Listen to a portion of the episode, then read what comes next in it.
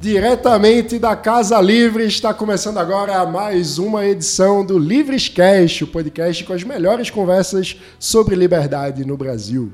E se você quiser acompanhar os melhores momentos do Livrescast, tem que seguir nas redes sociais, arroba Livrescast, e as redes do Livres também, arroba Eu Sou Livres. Exatamente. Se você quiser vir aqui na Casa Livres assistir as gravações, é mais um motivo para seguir arroba Livrescast, porque é por lá onde a gente divulga os horários e dias das gravações aqui na casa. E você pode vir aqui, né, interagir, fazer uma pergunta para o convidado, enfim. O meu nome é Mano Ferreira, eu sou jornalista e diretor de comunicação do Livres. Eu sou Débora Bizarria, sou economista e coordenadora de políticas públicas do Livres. Eu sou Gustavo Gobi, jornalista e membro do time de comunicação do Livres. E estamos aqui com quem hoje, Mano Ferreira?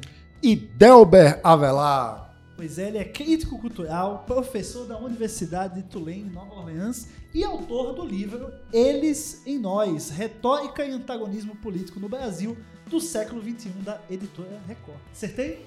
Acertou tudo certinho, inclusive a pronúncia do nome.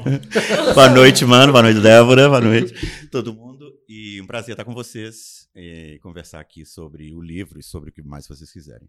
Muito bom. Só mais um último recadinho esse podcast é possível graças à contribuição de milhares de associados do Livres em todo o Brasil. Então, você pode colaborar, inclusive, com a manutenção desta Casa Livres, que nos demanda bastante esforço.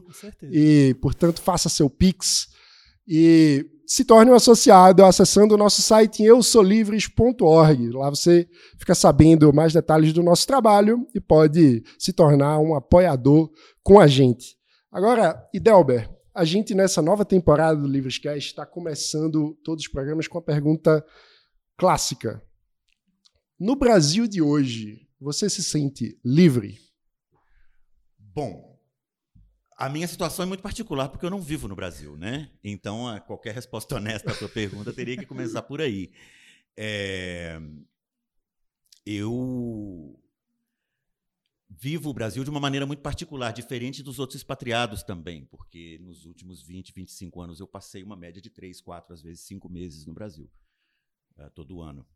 E às vezes anos inteiros sabático. Então é muito, muito intensa a relação com o país eu me sinto menos livre do que me sentia, digamos, 15 anos atrás, né?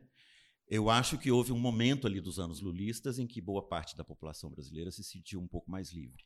Livre no sentido de mais livre das amarras da, da penúria econômica, mais livres das amarras da ausência completa de horizonte, de oportunidade, etc.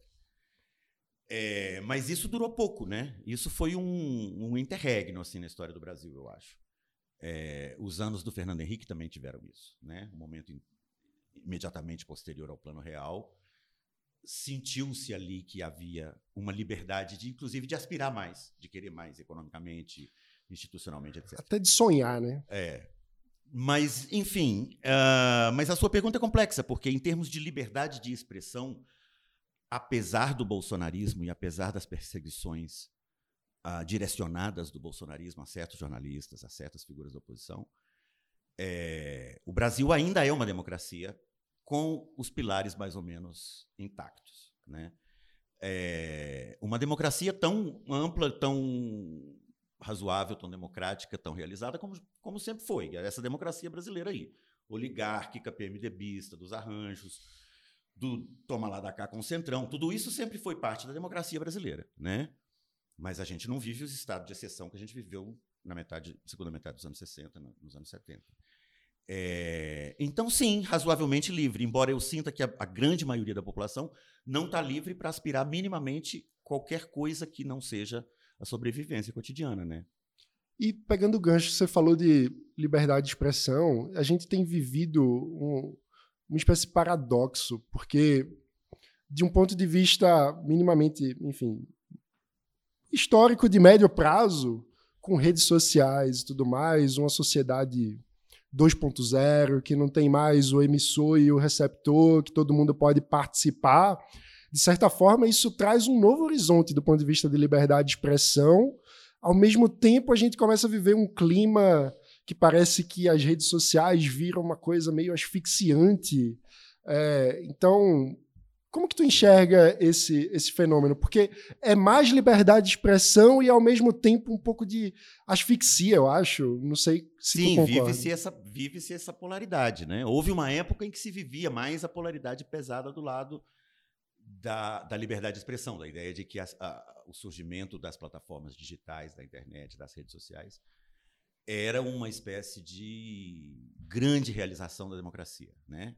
de é, horizontalização de tudo.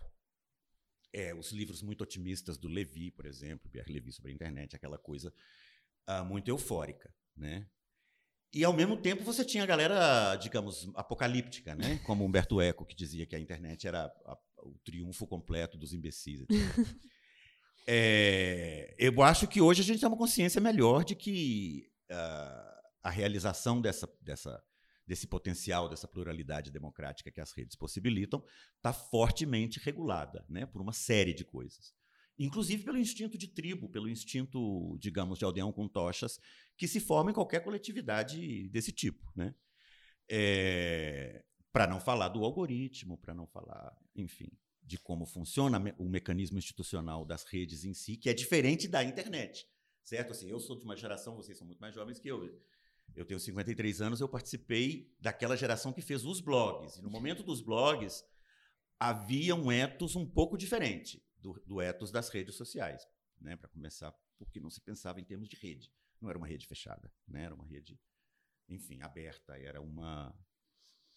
Era pura possibilidade de publicar e reproduzir digitalmente conteúdos caseiros que qualquer um podia escrever ou filmar, etc. E não tinha muita lógica do algoritmo, né? Não tinha lógica do algoritmo. Não tinha, exatamente, não tinha lógica do algoritmo. Tinha lógica, enfim, da, da, a lógica do link, do ranqueamento de links no Google, aquela coisa tinha. Né? Mas a específica manipulação dessa, dessa, dessa coisa, que é o que a gente chama de algoritmo né, de cada rede hoje, não existia. Então, se funcionava, digamos, de uma outra maneira, inclusive na citação ao outro, a gente fazia muita questão de compartilhar links, etc fazer um texto cheio de links. Se você fizer um texto cheio de link hoje no Facebook, o Facebook né, mata ninguém vai ler, né? Uh, ninguém vai ver, ninguém nem vai nem poder ler. Então, muitas dessas coisas mudaram, né, mano? Então, assim, uh, eu sou muito menos é, entusiasmado, assim, sou muito menos é, otimista com relação ao poder democratizador das redes, embora evidentemente seja melhor um mundo com, com essas redes, com a plataforma digitais, do que sem ele. Não, e você, você, a gente conversou esses dias que você acompanha é, eleições presidenciais e comenta nas redes, desde antes das redes, vamos dizer assim. E esse ano está um pouco fora. Eu queria que você falasse um pouquinho sobre isso. É, é um. Bom, em, no meu caso, esse ano não é por nenhum motivo além do fato de que eu acabo de escrever um livro sobre o assunto. Um teba de um livro de 350 páginas. Então, Uh, eu sinto que qualquer coisa que eu escrever sobre o assunto, especialmente num meio altamente limitado que é o Facebook, que é o que eu tenho, é, seria redundante e desnecessário, etc. Né? Talvez eu mude de ideia, enfim, nós estamos em julho, né? Eleições no Brasil tem isso, né? Assim, mês, dois meses antes você muda de ideia. Né? Cai avião, é, eu certamente, por exemplo, Nossa, meu Deus. eu certamente em 2014 não me via jamais fazendo campanha para um candidato do PT no segundo turno da eleição presidencial, que foi o que eu fiz em 2018. Né? Uh, então, a gente nunca sabe, mas a minha ideia é realmente não comentar, pelo menos não comentar no registro diário assim de Twitter, Facebook, que é o registro das redes. Talvez escreva alguma coisa mais longa depois e tal. Mas, mas é verdade, eu, o, o meu blog antigo, Biscoito Fino e Massa, abriu em 2004 comentei a eleição de 2006, a de 2010, a de 2014 nele e as de 2010 e 2014 nas redes também. E o que, que você vê mudando ao longo do tempo, em termos não só da eleição em si, mas da relação das pessoas com a política? Bom, o que algumas pesquisas mostram é que mais gente se despartidarizou, né? O Brasil tinha um, um, um percentual de gente que se identificava com partidos políticos que sempre foi baixo e o PT sempre teve a, o grosso né, dessa identificação. Nos últimos anos caiu muito a do PT e caiu muito a de todo mundo. Né? Aumentou simplesmente o número de gente que se identifica com partido nenhum. Né? É, eu acho que nesse caso da eleição de 2018 em particular, é, eu acho que isso não vai acontecer. porque é uma eleição muito, muito reduzida a dois candidatos viáveis, né? A gente sabe disso. É, então é possível que isso não aconteça. É possível que a sociedade se polarize ao ponto, entendeu, de que até o comparecimento eleitoral, o número de votos nulos, etc., seja maior. O número de votos nulos menor, comparecimento maior. É, mas, mas a tendência tem sido a despartidarização. Né? Vocês, da geração de vocês, viveram isso. No, enfim, movimento anti, anti, impeachment etc. Eu tenho uma pergunta assim, no livro você acaba pegando desde lá de, por exemplo, 2013, né, quando a gente teve as marchas de junho, e, e foi um momento que a sociedade tentou despartidarizar né, tudo, porque as pessoas iam para as ruas, os partidos iam para as ruas e todo mundo uhum. pedia né, sem partido, sem bandeira, a gente é um só. Até com certa violência, né? Até com certa violência. Teve gente que teve bandeira de partido arrancada na mão, enfim. É, como é que você enxerga é, esse momento da história, né, as marchas aí de, de 2013, como que isso começou a construir o que a gente vive hoje, assim? Como é que é esse link? O link, eu, eu acho que é porque, no caso das, das jornadas de 2013, elas não tinham um cérebro preparatório anterior a elas que, que, que fosse... Elas não foram resultado do plano de ninguém. Né? Não foi a CIA. É a minha primeira não foi a CIA. com as leituras tipo do Gessé Souza, do, de muita gente, que vê alguma entidade maligna anterior às jornadas. Olha, eu estava na rua, eu sei que não tinha ninguém planejando aquilo, certo? É, o MPL, o Movimento do Passe Livre, organizou aquelas, aquelas manifestações em São Paulo, mas depois virou uma coisa nacional, multitudinária, imprevisível, plural, contraditória, e que acontecia para saber qual era a sua natureza. A gente estava na rua para descobrir o que significava estar na rua. Isso estava claro para todo mundo, todo mundo percebia isso. Então, é, o que aconteceu depois daquilo foi, foram várias escolhas que o sistema político brasileiro fez. Né? A presidente, na época, Dilma Rousseff, demorou dez dias para se pronunciar, o país pegando fogo. Ela se pronunciou dizendo, basicamente, propondo uma, constitui uma constituinte parcial, que é uma coisa que. Um oxímoro, né? Para usar um termo que eu gosto. É, ou se é constituinte, não pode ser parcial, correto?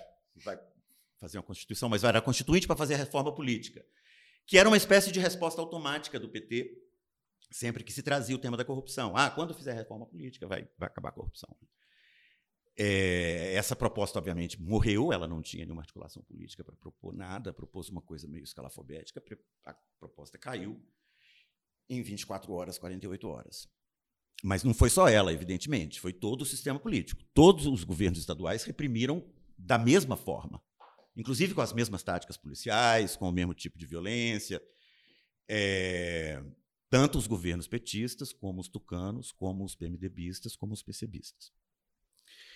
O sistema judiciário, que vinha naquele momento já com uma, uma consolidação de uma classe com interesses próprios, né, de, uma, de uma camada com interesses próprios, formada por procuradores, por delegados da Polícia Federal, etc., essa classe se, se, se, se oriçou. Né? E eles capitalizaram muito, porque a classe política só conseguiu resolver que resposta ia dar a junho passando leis mais punitivas. Lei anticorrupção pune mais isso, lei de organização criminosa que regulamenta a delação. Enquanto isso, o petismo que governava o país estava paralisado porque não conseguia entender como essas pessoas estão na rua sem a nossa autorização. é, porque todas as grandes manifestações populares do Brasil nos últimos 30 anos, desde as diretas, que começaram com manifestação petista, pouca gente sabe disso, mas o PT começou no finalzinho de 83, é, tinham tido uma presença protagônica do PT, ou do MST, ou de satélites do PT, certo? Então, aquilo paralisou o petismo, o fato de eles terem uma liderança muito ruim na presidência piorou a situação. É, e o sistema político brasileiro, basicamente, só conseguiu responder com punição real ou com aprovação de leis pró-punitivas. Nisso, em agosto, setembro de 2013, já estava a Lava Jato capitalizando é, o espírito, capturando o espírito de junho e canalizando para o sistema penal é, de uma maneira muito clara, muito acentuada. A, a, votação da lei de organizações criminosas, que regulamenta a delação, né, a delação já existia, mas ela regulamenta a delação de um jeito que não havia sido feito antes, é aprovada em agosto de 2013. Né? Então ali foram uma série de foram uma série de, de escolhas que o sistema político brasileiro fez que resultaram, enfim, em tudo que aconteceu depois, né? incluindo uma eleição altamente contestada, uma reeleição altamente contestada da Dilma e um movimento pró-impeachment que também emergiu forte, forte, com 75 dias depois que ela tomou posse.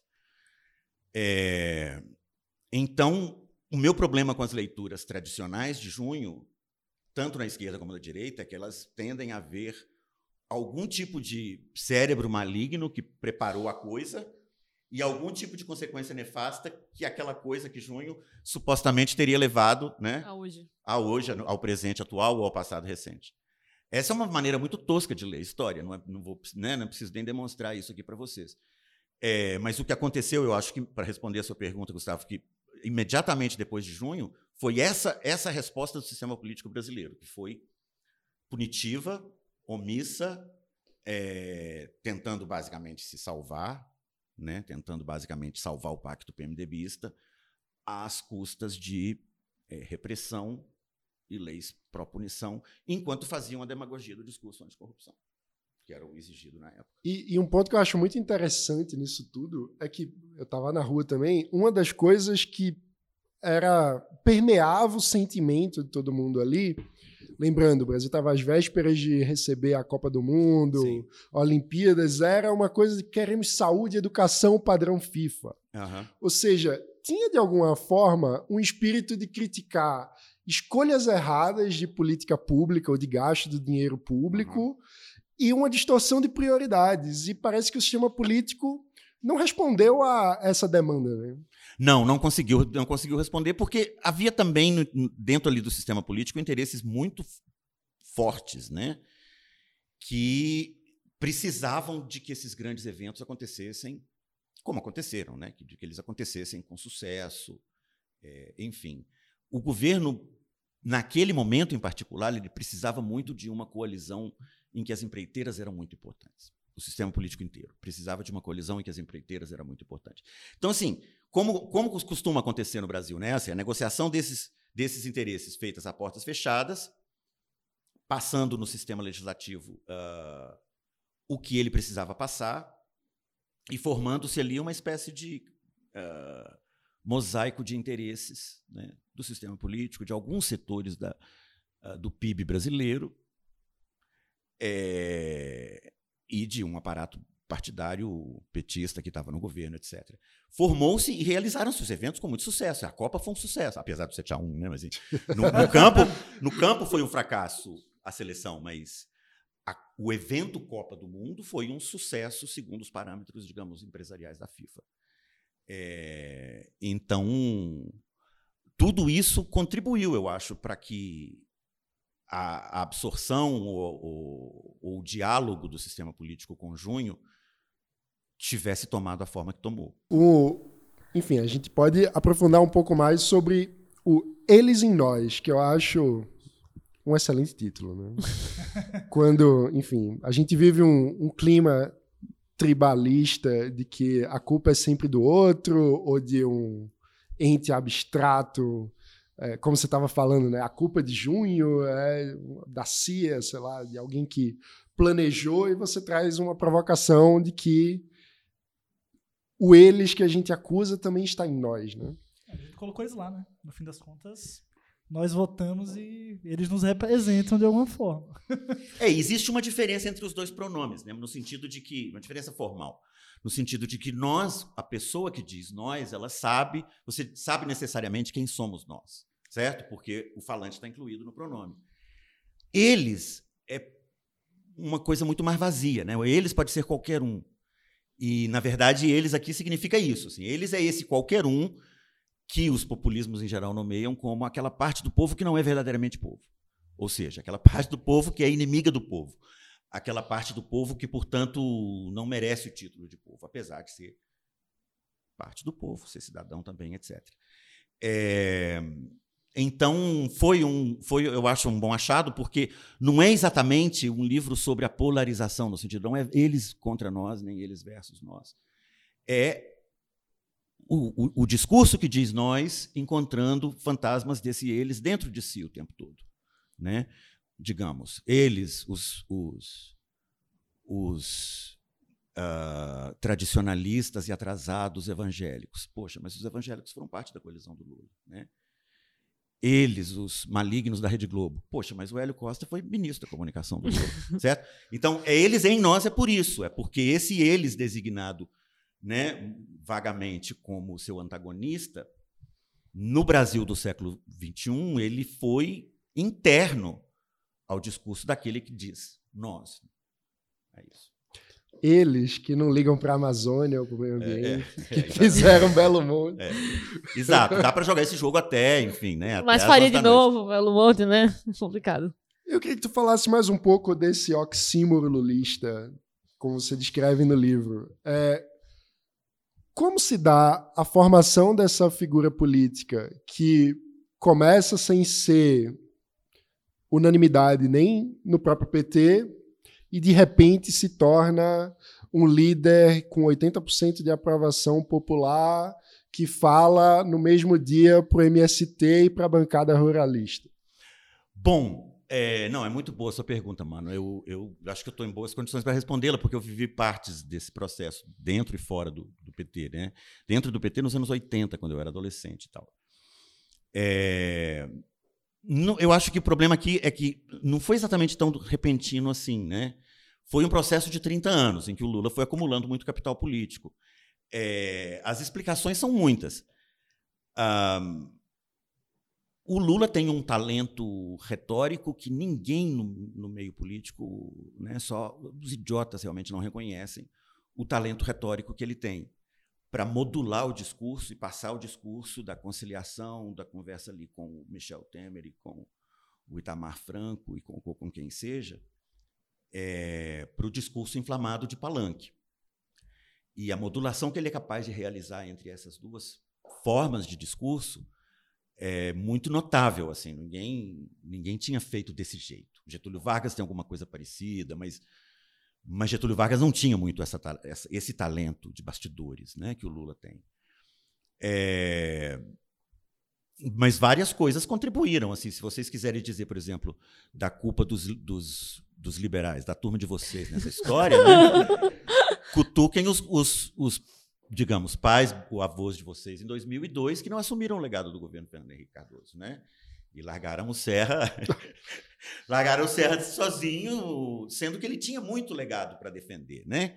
Ele poderia, mas aqui talvez ali não, não tivesse não tivesse já muita saída, porque naquele momento acho que era o momento do PT, né? Era o momento do Mas é algo que particularmente me chama muita atenção. Como o PSDB, enfim, o, o tucanato brasileiro teve uma vergonha retórica do, do próprio legado. Né? É. É um... Não, vocês são muito jovens para se, se lembrar, mas se vocês cavucarem no YouTube e outros registros, vocês vão ver a campanha de 2006 do Alckmin foi uma coisa espantosa. Macacão assim, quando ele estatal. começou a sair com aqueles macacões e aquele boné, boné toda a população caixa. olhava e falava, mas esse é o cara do Partido Liberal. Ou seja, os liberais, os que queriam privatizar, os que queriam racionalizar gasto do Estado, essa coisa toda, já não se reconheciam no seu candidato. E, por outro lado, a parte social-democrata da população já tinha o seu candidato no Lula. Né? Então ele ficou, ele conseguiu essa proeza de ter menos votos no segundo turno do que ele tinha tido no primeiro. É, lamentável. É, lamentável. Um, em Belo Horizonte já aconteceu isso uma vez na eleição para prefeito com um tucano, precisamente. É, é que será? É, mas, mas, enfim, e aí, para dar uma, uma, finalizada na resposta à tua pergunta, os anos 00 contribuíram economicamente para que ele tivesse as condições de fazer também. Obviamente, né? o boom das commodities não é um, não é um mito é uma capitalização que o Estado brasileiro, da qual o Estado brasileiro se aproveitou bem, né? No, nos anos 00 especialmente. É, então, mas esse pacto, esse pacto do oxímoro em que você fala de uma maneira muito inflamada para sua base, mas é, negocia a portas fechadas com aqueles supostos antagonistas contra os quais você está falando para sua base, é, esse arranjo funcionou muito estável no Brasil entre 2005 e 2013. Né? Ele cai com as ruas de junho. É, mas ele funciona muito bem nessa década. E, e, vale um parêntese: 2005 é um marco em função do escândalo do mensalão, né? É. Porque até Exato. 2005 o governo tinha. Era um governo, não era um governo, não era um governo lulista, no sentido em que esse termo adquiriu na bibliografia. Ou seja, ele não era um governo de coalizão com o PMDB dentro, certo?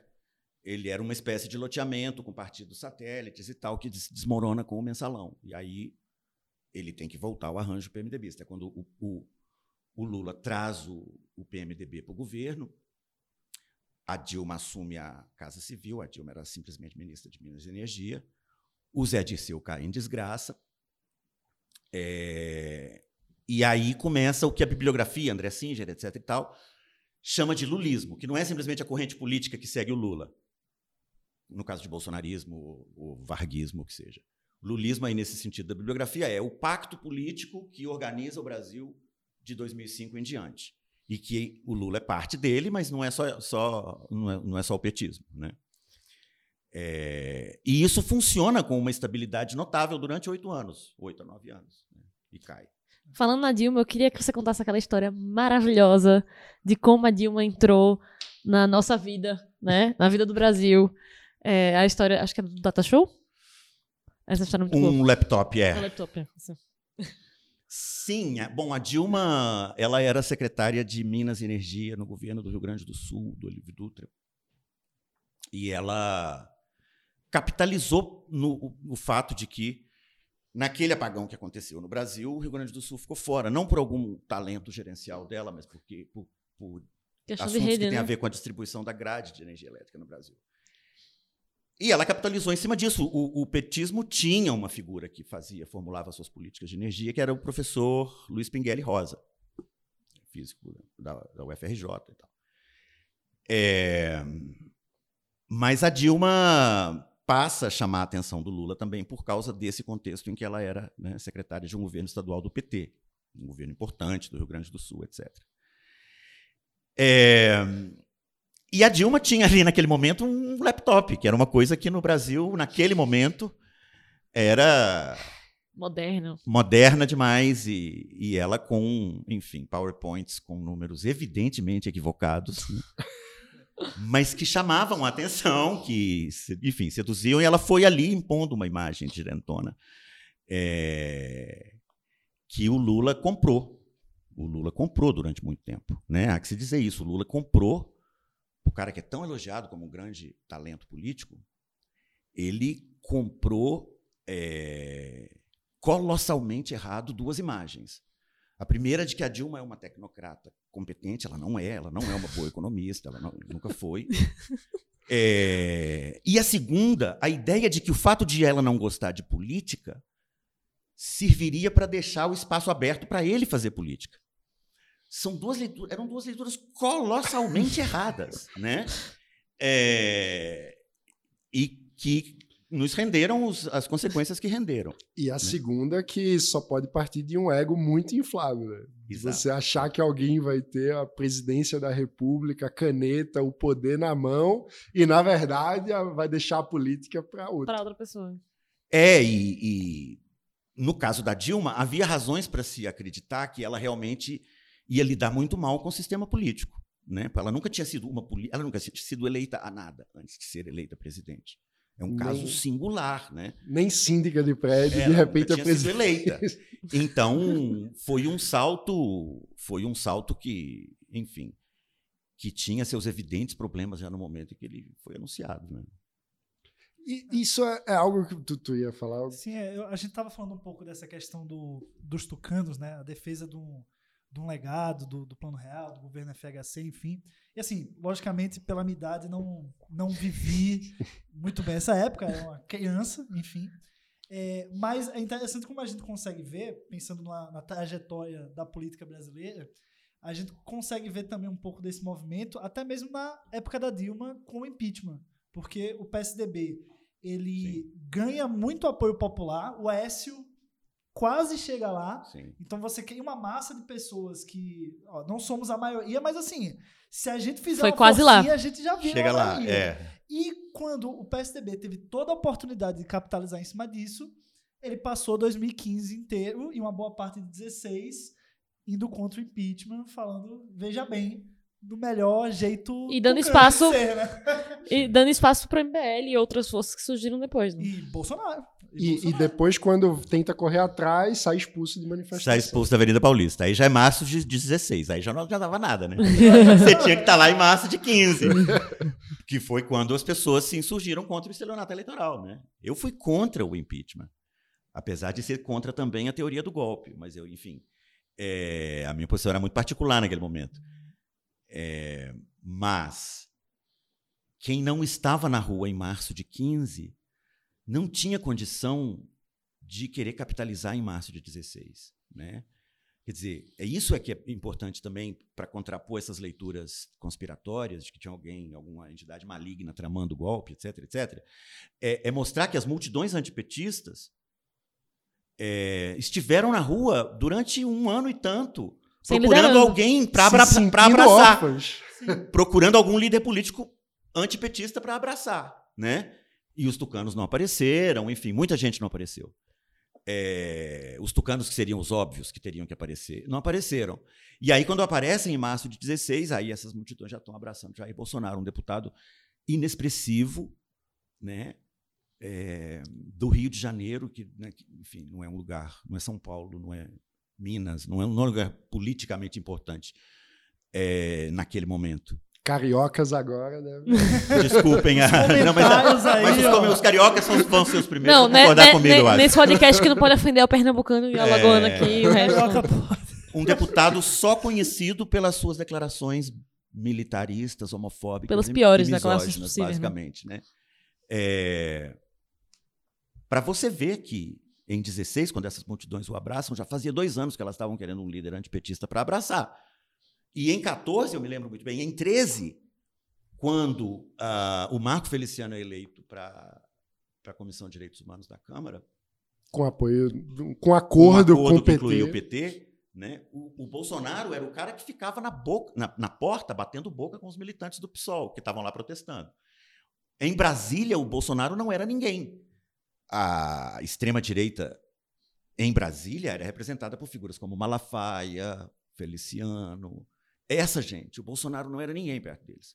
Para você ver como é que em dois anos esse vácuo de, enfim, liderança política, né, combinado com com covardias particulares do sistema político brasileiro, levam uma figura né, extremista, desqualificada e perigosa como Bolsonaro a expressar multidões que estavam lá esperando, enfim. ah, O nós estava buscando o eles. nós estava buscando alguém ali e não rolou, né? Então, enfim, para se ver como as coisas giraram no Brasil um período muito curto. Não, e como a cúpula do PSDB, de forma arrogante, era completamente desconectada da própria base eleitoral, do que devia ser a base eleitoral. Né? E, e talvez essa covardia é, retórica e, enfim, e prática do PSDB tenha gerado uma demanda nesse eleitor antipetista por alguém que parecesse completamente porra louca, né? Fora da, da caixa e, enfim. Sim, sim. E aí o Bolsonaro, ele tem algumas. é, ele é um sujeito muito limitado, obviamente. É, mas ele vê uma coisa. Lá por 2016, assim, mais ou menos, ele vê uma coisa. Ele, ele vê que se ele mantiver a retórica antipetista, parar de chamar o Bolsa Família de dinheiro para vagabundo, que é coisa que ele para de fazer em 2015, 2016, juntar a pastorzada, que já estava mais ou menos com ele, trazer a turma miliciana dele do Rio, só fica faltando a internet, né? E, e ali na internet estava se gestando alguma coisa, youtubers de youtubers de, de extrema direita que falavam para um milhão de pessoas. E isso para a turma do, né, da esquerda, enfim, da esquerda Facebook, da esquerda Twitter, era coisa inimaginável. Era um, um tamanho de, de, de alcance que era inimaginável para a esquerda de internet naquele momento. É, não que o Bolsonaro tenha antevisto tudo isso, mas ele viu que se ele mantivesse a retórica antipetista, uh, explorasse esse, esse extremismo de gênero que ele podia explorar retoricamente, parasse de, de falar que Bolsa Família é dinheiro para vagabundo e montasse essa coalizão dos pastores, da internet, que ele, da qual ele tinha mais ou menos alguma notícia um, pelo filho dele. Nesse caldo né? entra o olavismo. Né? É, entra o olavismo e o Brasil agropecuário, que já estava com ele desde muito antes, porque em 2014, em Brasília, o Bolsonaro não era ninguém, mas em Barretos ele já era alguém. Ele era festejado, carregado em ombro, assim, por um bando de, de, né, com aquela turma masculinista, homofóbica, bem homofóbica de rodeio. É, então, ele vê isso. E aí fica faltando só, para fechar a coalizão, alguém que o avalize no mercado. Né? Que é quando chega o Paulo Guedes. Meu Deus. É... Cereja do bolo. Mas, mas é bolo. é impressionante que, um, que uma figura tão, tão, tão limitada, né? É, tão tosca, tenha conseguido expressar uma coalizão tão ampla. Né? É. Num caldo que é difícil de pensar numa reprodução, né? Sim, eu acho que sim. É, o bolsonarismo vai continuar existindo, né? Como força política é, atuante na sociedade brasileira. Mas com que relevância? Pois é, não sei. Assim, é difícil prever, as, né? Prever.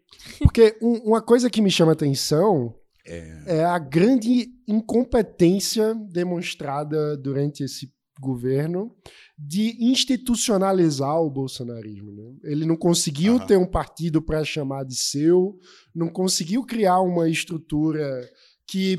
E aí a gente pensou, uma vez saindo do governo, como que ele mantém.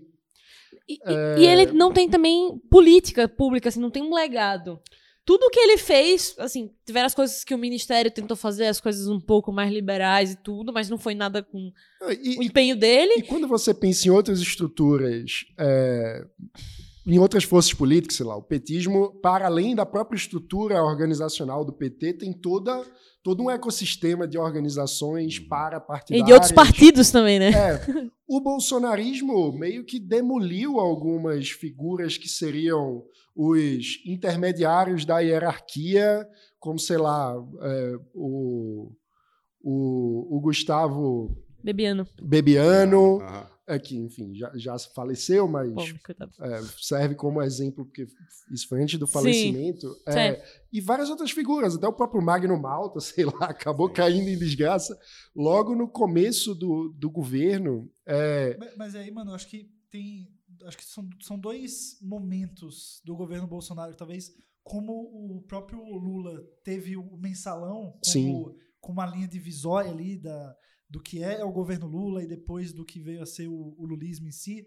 Eu acho que o Bolsonaro também tem mu muito isso, assim, ele tem uma parte do governo dele que até de alguma forma é positivo, mas que começa a se perder nas próprias pernas, assim, pensar nas próprias pernas, e é quando eles abraçam o centrão. É o que eu ia dizer. E aí ele abre mão de construir qualquer tipo de consistência institucional de um movimento político e abraça o centrão. E aí eu fico pensando, uma vez o centrão tá no governo, claro. independente de quem seja. É o oximoro bolsonarista agora? Será? Não, mas o ponto é, uma vez saído é, do governo, como ele vai conseguir aglutinar um movimento relevante em torno dele? Bom, o bolsonarismo é um. Tem, tem que lembrar que o Bolsonaro, ao contrário do lulismo, o bolsonarismo ele tem uma, uma natureza essencialmente golpista. Né? Ele promete aos seus membros um golpe, certo?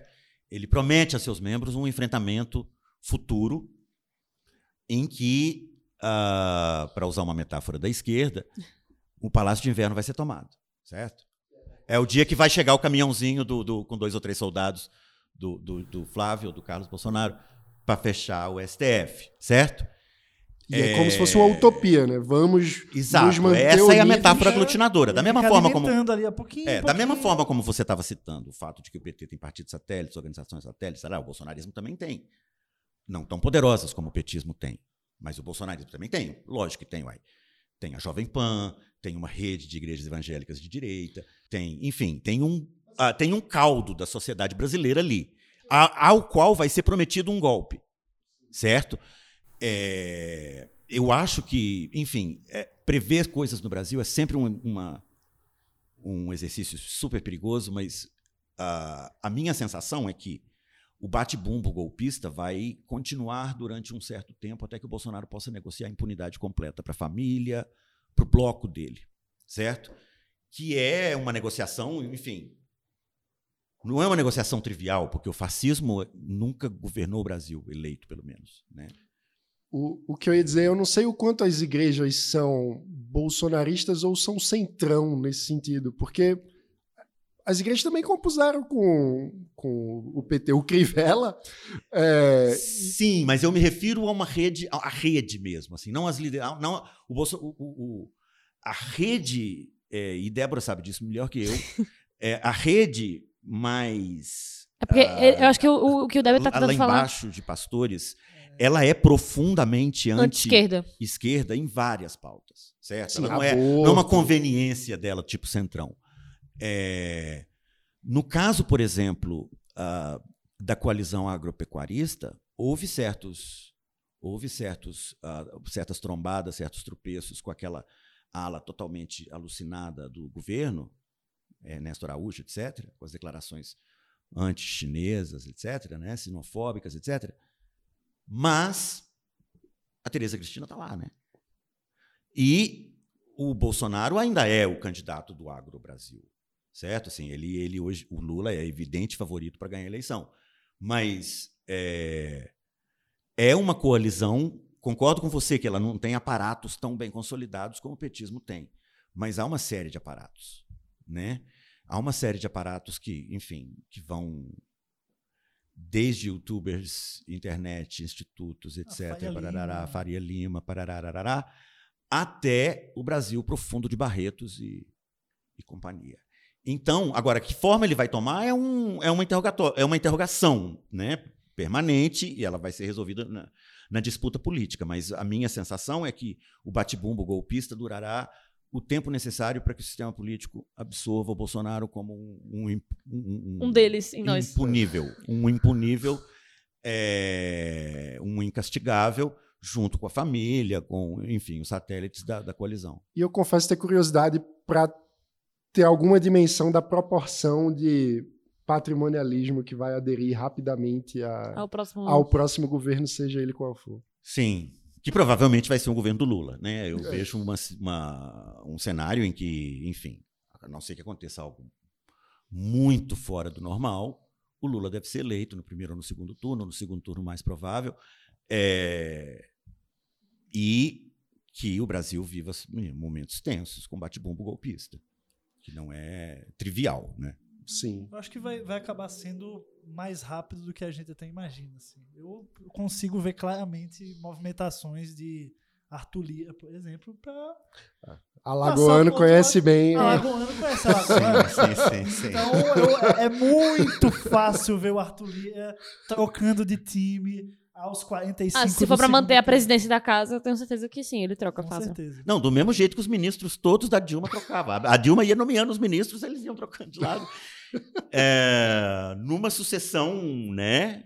Uh, vertiginosa de nomeações e, e demissões. Quando teve a, a transição Dilma-Temer, a gente via muita gente que participou do governo Dilma sendo cogitada como ministra do governo Temer, o processo do impeachment acontecendo e já se negociando instantaneamente. Instantaneamente. Então eu acho que assim, eu acho que a, a transição Bolsonaro-Lula, ela pode ser tão rápida ou até mais rápida do que isso, nesse sentido da, da do esse Não, movimento do centrão. Eu acho que o ponto é justamente esse que o David colocou, que é como o sistema político vai conseguir amortecer, vamos dizer assim, o que é o bolsonarismo.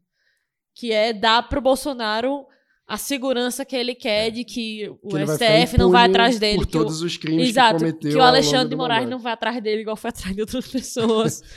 é, eu é, acho que é por aí mesmo. Agora, isso me leva a uma questão, Idelber. É, o quanto esse patrimonialismo é parte da identidade política do Brasil ou até, enfim, da identidade social do Brasil como sociedade. Por que a gente fala com tanta naturalidade do Arthur Lira mudar de lado e não, enfim. É, Bom, eles, eles são brasileiros, né? Tem que lembrar que os políticos estão lá, eles são brasileiros também. Eles, um momento, eles foram parte da gente aqui, né? Não, e por que nós. Por que esse país é assim? Bom, por razões históricas complexas, né? Não dá para a gente ah, resumir a uma natureza essencial, alguma mistura, enfim, racial particular, nada disso. É uma história que, que por exemplo, né, cuja independência inclui a negociação com a família portuguesa que já está aqui, né? Quer dizer, a data re- real para o Brasil de independência, se você tivesse que dizer independência mesmo, é o 2 de junho de 23, que é quando realmente são derrotados na luta, né, às, às custas de sangue baiano, os últimos portugueses colonialistas. Agora, a data realmente fundamental para a fundação do sistema político brasileiro também não é 1822, é 1808, quando chega a família real, chega com tudo, passa a se usar talher no Brasil, tudo muda, né? abre o Banco do Brasil, começa a poder ter universidade, começa a poder imprimir livro, começa a... Tem E- jornal. enfim, tudo, né? Tudo isso muda em 1808, não é em 1822. Então, para os países hispano-americanos, eu sou hispano-americanista, né? Eu sou professor de literatura latino-americana, incluída brasileira. E para os países hispano-americanos, a fundação da República é um momento muito marcante, né? É um momento cidadão muito marcante. Uma ruptura que o Brasil não passou por ela, né? Depois o Brasil virou república também às custas de um outro acordo barra golpe militar, né? É, as coisas foram se conformando assim. É um grande. A pergunta que você me faz, digamos, é uma das grandes perguntas das ciências sociais brasileiras. E aí tem as respostas, digamos, tem a resposta dos Piana, que vai aí né, por Sérgio Buarque de Holanda, etc. Tem a briga do Gessé com essa leitura, de uma forma meio tosca, eu acho, meio desqualificada. É, e tem coisas várias que vários de nós fomos fazendo né, nos cantinhos nossos das nossas especialidades. Né? Na minha, no meu trabalho em particular como crítico literário, tem um estudo, tem, digamos, algum- alguns artigos e livros que trabalham com o problema do esquecimento no Brasil. O, o- fato de que a gente repactua sistematicamente as coisas com base na amnésia. Por exemplo, a lei de 79, da amnésia, a lei da, a da anistia, barra amnésia, né?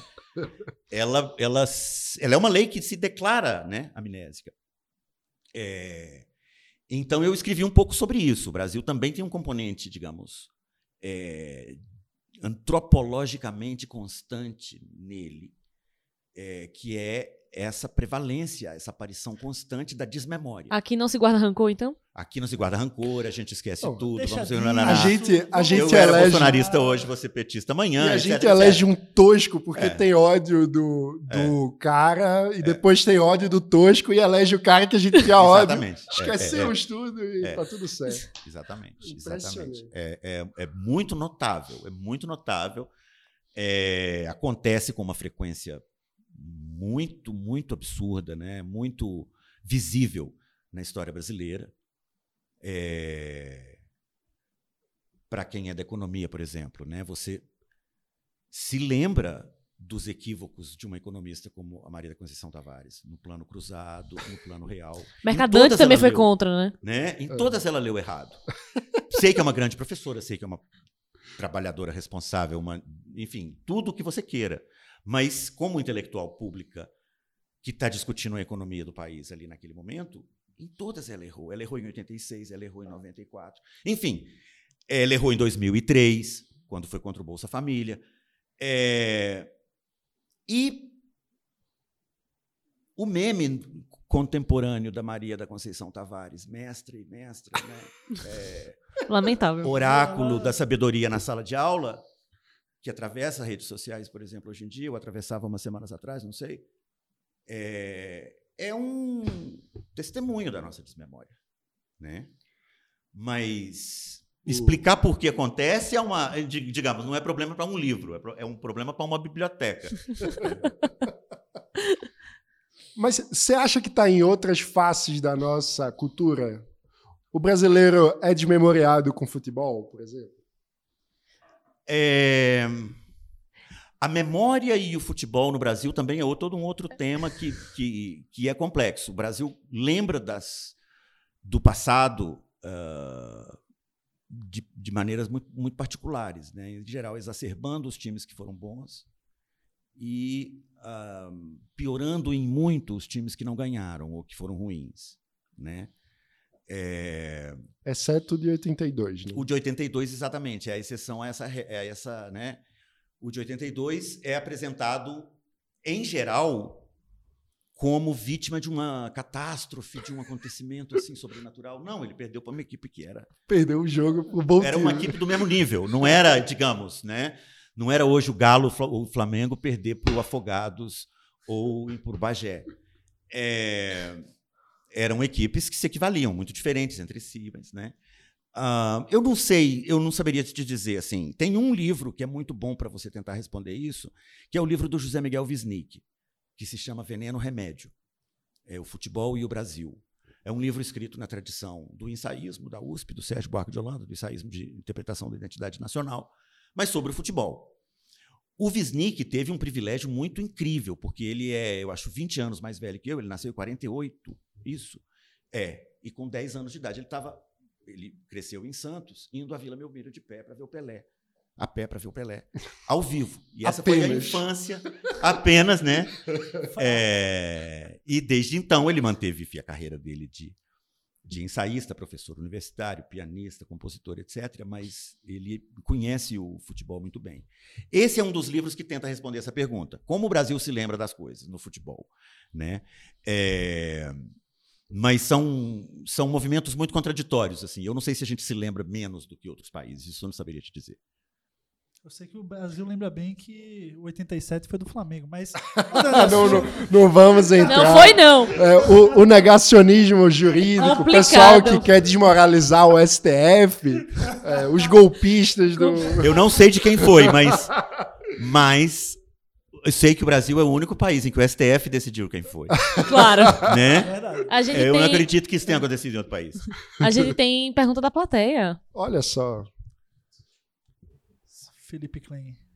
Já que a gente está no assunto de memória, eu vou falar sobre a memória do Brasil em relação à sua literatura e à sua música. Parece que com a música a gente lembra melhor, a gente tem uma relação melhor com a música do passado. Agora, a literatura, o Brasil tem uma relação um pouco complicada, assim. Sim. De Sim. Lembrar. Sim. É... Obrigado, Felipe, pela pergunta. É muito interessante e é muito notável mesmo a diferença, eu acho no sistema, o sistema que é a música popular brasileira, ou a música brasileira popular, como eu prefiro chamar, para abarcar tudo, né?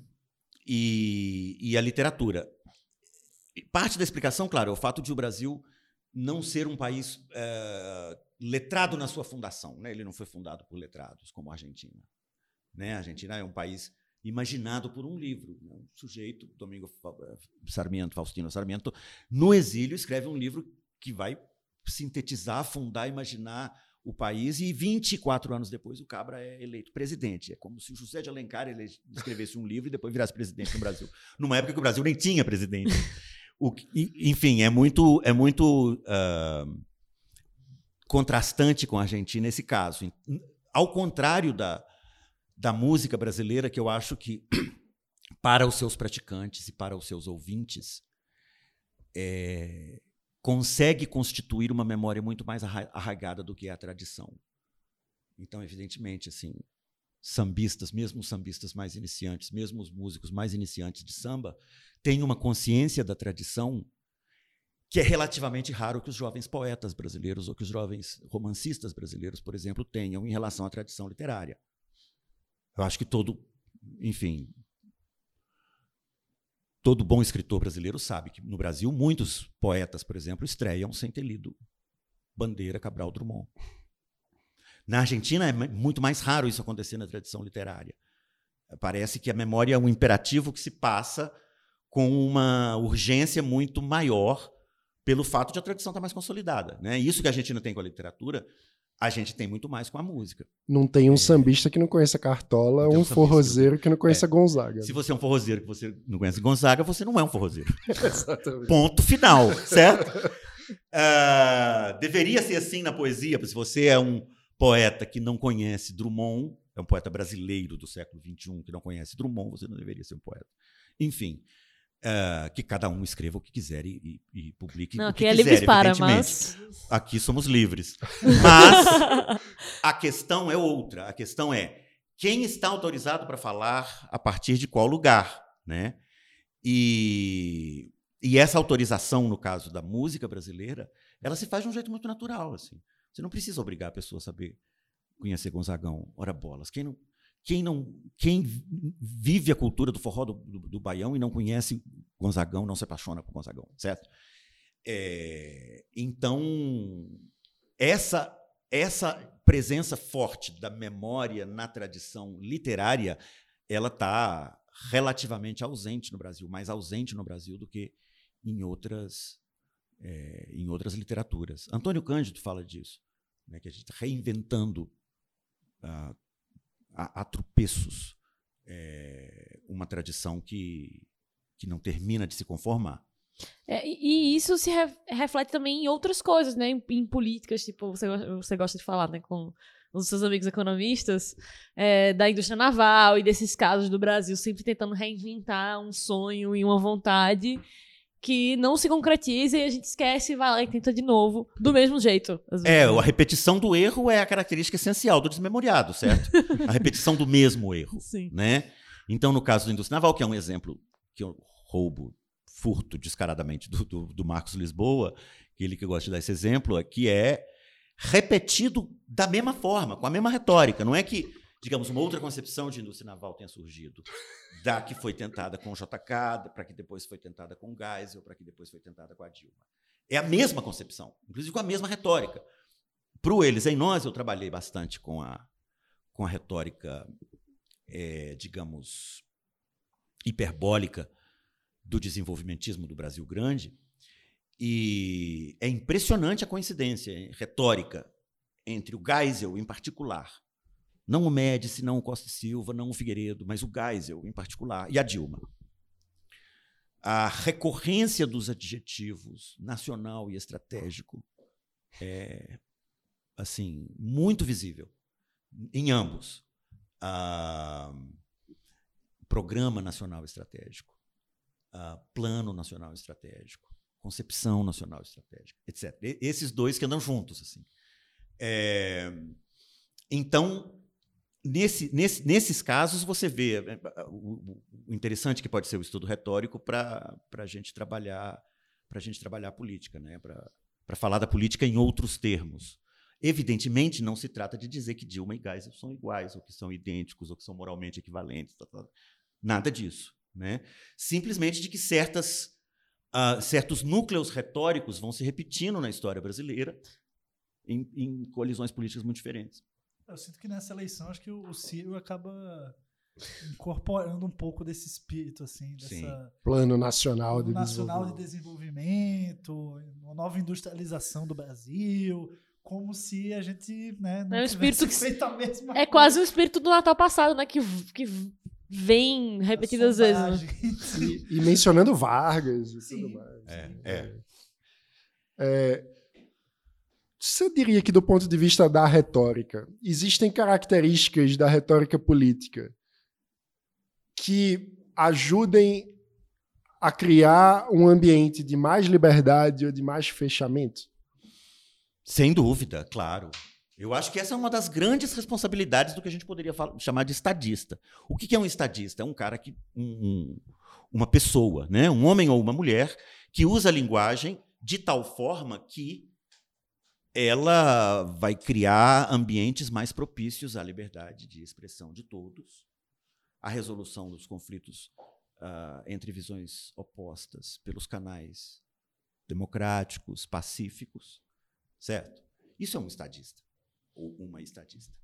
É, é alguém que não é alguém que necessariamente acerte politicamente ou que tenha o plano econômico correto. Pode ser um grande estadista para ter o plano econômico errado, pode inclusive dar errado a economia.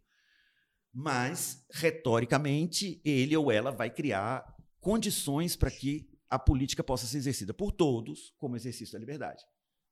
Isso seria o legal, né? É, digamos, isso é, isso é a, esse é o objetivo, é, esse é o horizonte, né? Não quer dizer que isso jamais vai se dar de forma ótima, Mas é, eu acho que sim. A questão do estadismo, de ser estadista, para mim é uma questão essencialmente retórica. E, e teria como a gente sistematizar características de uma retórica que leva a um ambiente autoritário e características de uma retórica que leva a um ambiente mais tolerante e aberto? Em geral, a retórica que leva a um, a um, clima, a possibilidade de um clima, um ambiente mais autoritário, é a retórica do eles versus nós. É a retórica que nunca enxerga nenhum eles em nós mesmos. É a retórica que diz que tem uma parte do povo que não é povo de verdade. É... Então, por exemplo, o chavismo foi muito mais daninho à liberdade do que o lulismo. Embora o lulismo tenha na, na, no desmoronamento de seu pacto, tropeçado em vários problemas que nos levaram à, à, emergência de um movimento muito anti-liberdade, que é o bolsonarismo. Certo? É, então, existe uma gradação aí. Né? Existe uma gradação. Mas eu acho que você está certíssimo. Existem retóricas que conduzem, não necessariamente, mas potencialmente, possivelmente, etc., a situações de mais autoritarismo político, mais violência, mais violência estatal, mais repressão policial, é, ou repressão estatal de qualquer outro tipo, e menos liberdade. E, e por mais único que seja, eu acho que a retórica do momento é a retórica da liberdade usada contra a liberdade. Né? Sim, sim. É o bolsonarismo incorporando uma noção distorcida do que é a liberdade, as pessoas abraçando essa ideia e fazendo barbaridades em nome disso. Né? Então, no, no fim das contas, até mesmo uma retórica a favor da liberdade pode estar tá trabalhando pelo Mas é justamente porque a retórica, no conteúdo, ele está dizendo que é a favor da liberdade, mas ele está usando justamente esse formato que Delba escreveu, que é dizer: ah, o STF precisa ouvir o povo. Mas que é esse povo? Não é todo mundo, não é as pessoas, não é é, é a galera dele. Né? para os dele, para os outros. É, eles vaziam o sentido da palavra para usar o próprio. O bolsonarismo faz isso também com o nacionalismo, né? É um discurso nacionalista, muito Brasil acima de todos, Brasil isso, Brasil aquilo. Mas a campanha eleitoral dele só tinha bandeira americana e de Israel. certo? que é muito engraçado. Nada contra Estados Unidos ou Israel, digamos, enquanto países. É simplesmente que a concepção de nacionalismo que eles queriam traficar, precisava dessas duas bandeiras. Essas duas bandeiras cumpriam um papel essencialmente é, simbólico, né? Estava lá para representar algo. É, o bolsonarismo faz isso, faz isso com a, com a, com a retórica do, do, da liberdade, do livres, é, e faz isso com a retórica do nacionalismo. E, e, é algo que é antigo na história da política brasileira. Né? Se a gente pensar no debate entre abolicionistas e escravagistas, os escravagistas usavam é, palavras como propriedade privada para defender o, uma espécie de direito sagrado a ter um escravo. Usavam noções como estabilidade jurídica e, e, e respeito ao império da lei para defender a manutenção do sistema escravagista, esvaziando completamente noções básicas de que, por exemplo, toda a ideia liberal de propriedade decorre da noção de autopropriedade, de que, de que qualquer outra coisa só pode ser de alguém porque o seu corpo é seu. No mínimo. E, e, e, naquela mesma, no mesmo mote de que é a, a noção de liberdade é a liberdade para os meus os escravos, é, eles não têm, não, não é para eles isso. Né? Não, não, é para a turma deles. E aí você esvazia o sentido de liberdade no que, que em qualquer, enfim, tradição civilizada significa o respeito à minoria, ao mais fraco, ou enfim, à individualidade e, e transforma isso numa espécie de lei do mais forte. É, o outro caso em que isso acontece é com a retórica da família, né? Tanto Trump como Bolsonaro isso é muito notável e muito curioso e recorrente nos Estados Unidos há algumas décadas. Uh, repousam sobre a retórica da família, certo? É, a retórica, digamos, heteronormativa, patriarcal da família. Só que as famílias, o, o Trump divorciou quantas vezes? Traiu as mulheres quantas vezes? Quer dizer, divórcio e traição, para mim, não são questões para avaliar ninguém. A não ser aqueles que se apresentam como paladinos da família, certo? É muito recorrente. Isso acontece com o Bolsonaro também, né? Que é um cara que. Enfim, Não, ele toda- falou que usava apartamento pra comer gente, Pra né? comer gente. É, Essas foram Enfim, palavras E, dele. e o auxílio moradia. O auxílio moradia vai comer gente. É, Se, se isso for defender a família. não- Enquanto isso, um político, por exemplo, que é retratado como muito pouco defensor dos valores familiares, como Jimmy Carter, é um cara que vive monogamicamente com a mulher, naquele amor realizado, monogâmico, perfeito, há 60 anos, é pastor, é, mas, de alguma forma, é caracterizado como um sujeito que não está defendendo a família. Né? Porque ele defende o direito ao aborto e porque, enfim, é, algumas coisas se encaixaram de determinadas maneiras para que certas figuras muito estriônicas, como Trump e Bolsonaro, passassem a poder falar em nome da família. É, é- é quase o contrário do que aconteceu com, com a Marina, né? Que tinha o programa. um- Tinha um programa, né? Diferente do resto.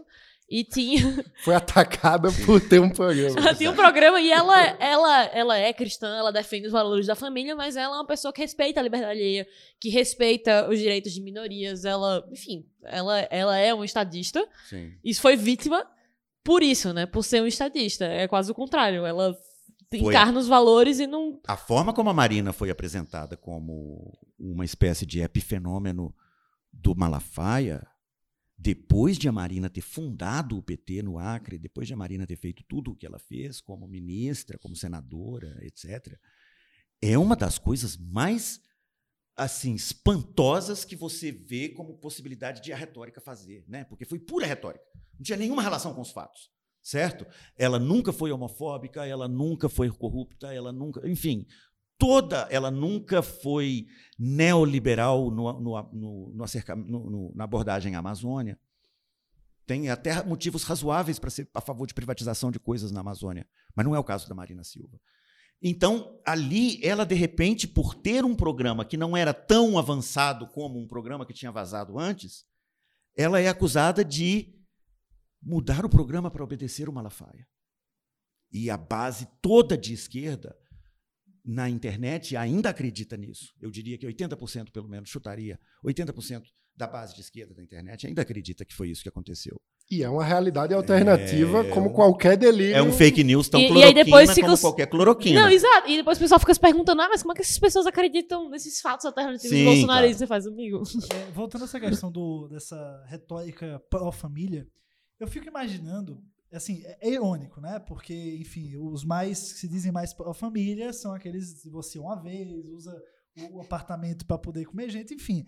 Mas aí que tá, pensando no eles em nós, o brasileiro não abraça esse discurso, e o americano também em relação ao Trump, porque ele não vê ali um cara que que ele também queria ser, de certa forma. É, é- é aquele, quando você pensa, né, o brasileiro médio, o cara casado, tem a mulher, tem filho, mas também é aquele cara que faz piada da mulher, sabe? Sim, sim. Então, esse cara, ele, ele também ele não vê o, o Bolsonaro, o Trump, como aquilo que ele quer. Ele, ele, ele quer ele dá vazão, se assim. divorciar, ele quer pegar gente, ele quer, sabe? Ele quer. Eu acho que isso acontece no caso do Bolsonaro, mais do que no caso do Trump. Aí eu acho que tem uma diferença sutil. assim, uma- o, o Bolsonaro é uma figura, é um, um tipo ah, paulista carioca, né? Paulista barra carioca, vamos começar por aí, essa coisa bastante estranha que é o Bolsonaro. né? Vamos começar por aí. De uma espécie de masculinidade fake, certo? Porque ele não é atlético, ele não é bonito, ele não é ah, viril, ele, evidentemente, né? Já se viu. É, ele não é. Enfim, ele não é nada dessas coisas, né? Ele é uma espécie de. Ah, uma espécie de, de, de- de- O que a gente chama de inglês de everyman, né? Ele é uma espécie de nós todos ali na, na- na nossa merda cotidiana, comum. um Homem comum, né? Ah, que capitaliza nisso, né? Ele não funcionaria num país ah, ah, protestantemente meritocrático como os Estados Unidos. O caso do Trump, já, eu acho que já é um caso diferente. Assim, ele é visto por todo mundo como um magnata. Na verdade, ele é visto como muito mais rico do que ele, na, realidade, na realidade ele é. Ele não mostra a porra dos, dos, ah, Da declaração da de imposto de renda. declaração de imposto de renda por isso, né? Porque ele não quer parecer pobre e porque ele é muito menos rico do que alardeia, né? Ah, o processo pelo qual um bilionário de Manhattan é, convence o, o, o, Zé das Couves de Kansas que os bilionários de Manhattan estão roubando dele, os bilionários liberais de Manhattan estão roubando dele, é um processo notável. É um processo um pouco diferente do Bolsonaro, porque o Bolsonaro. É, concordo totalmente contigo. Assim, com o Bolsonaro existe uma identificação né, desse tiozão do churrasco, é, mas também do evangélico suburbano um, profundamente frustrado com o lulismo, etc. Já daí surge a coalizão, né? Um, então eu acho que tem essa ligeira diferença, embora tenha todas as semelhanças que a gente conhece entre trumpismo e bolsonarismo. E que gosta de negociar uma bijuteria, tem um, é. umas coisas muito curiosas. Mas a gente tem uma pergunta do público. A pergunta que eu vou fazer tem não tem a ver com os temas exatamente discutidos, mas eu queria muito ter uma visão de um professor universitário brasileiro que está baseado nos Estados Unidos. Uh, eu consumo muito conteúdo cultural americano e as fontes principais que eu, que eu sigo dos Estados Unidos pintam um retrato muito desolador em relação à situação da liberdade de expressão dentro do meio acadêmico americano. É eu estava recentemente lendo o ranking da FIRE, que é uma ONG americana de proteção da liberdade de expressão no meio acadêmico, que eles ranqueavam as universidades de acordo com proteção do direito de professores, etc. E isso é um negócio que ocorre para os dois lados políticos, mas nos últimos anos, pelo lado progressista, cresceu muito. E eu queria saber, assim, uh, você percebe, muito brevemente, já que eu sei que estamos no final, é, você percebe isso lá nos Estados Unidos? Você percebe isso um pouco menos ou mais em Tulane? Por quê? E os reflexos disso aqui no Brasil? Perfeito. Totalmente nada a ver com o que estava sendo falando até agora, mas eu tinha muita curiosidade. Tem tudo a ver. Não, e tem tudo tem a ver. Tem tudo né? a ver. Não, eu vou me estender um pouquinho então, pelo menos uns três, uns quatro ou cinco Somos minutos. Somos livres. Obrigado, Bora. Rafael. Livres para. Obrigado, Rafael, pela pergunta, porque é muito, uh, enfim, relevante pertinente. E ela não é tratada com frequência com muita, com muita nuance.